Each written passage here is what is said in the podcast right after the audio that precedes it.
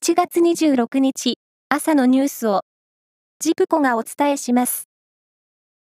中古車販売大手のビッグモーターは自動車保険の保険金不正請求が横行した問題の責任を取り創業者の金重博之社長と息子の金重光一副社長が辞任すると発表しました。金重社長は昨日不正発覚後で初めて記者会見し客や損害保険会社に多大な迷惑と心配をかけた。誠に申し訳ないと謝罪しました。また、この不正請求問題に関し、内部告発を受けて行われたアンケートで、告発した工場従業員の証言が、当初の工場長からの指示があったから、指示はなかったに改ざんされていたことが分かりました。総務省が公表した住民基本台帳に基づく人口動態調査によりますと、今年1月1日時点の日本の総人口のうち、日本人は1億2242万3038人で、14年連続で減り、初めて、すべての都道府県で、前の年から減少しました。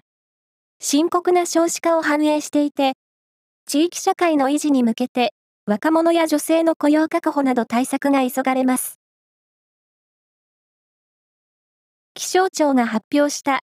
来月から10月までの3ヶ月予報によりますと、南米ペルー沖の海面水温が上がるエルニーニョ現象と温暖化の影響で、地球全体の気温が高く、日本も全国的に高温となるとみられます。来月と9月は最高気温が35度以上になる猛暑日が増える可能性があり、気象庁は熱中症に注意を呼びかけています。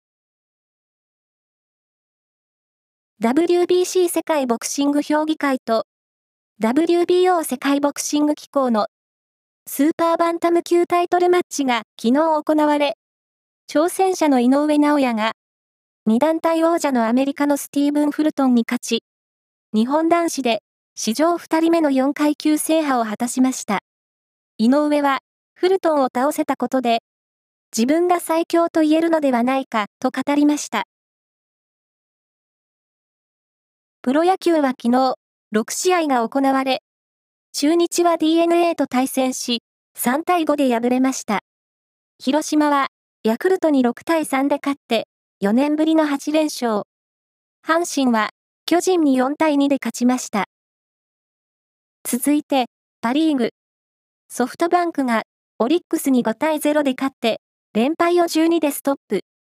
楽天は日本ハムを3対1で下しました。日本ハムは13連敗です。西武はロッテに3対0で勝ちました。以上です。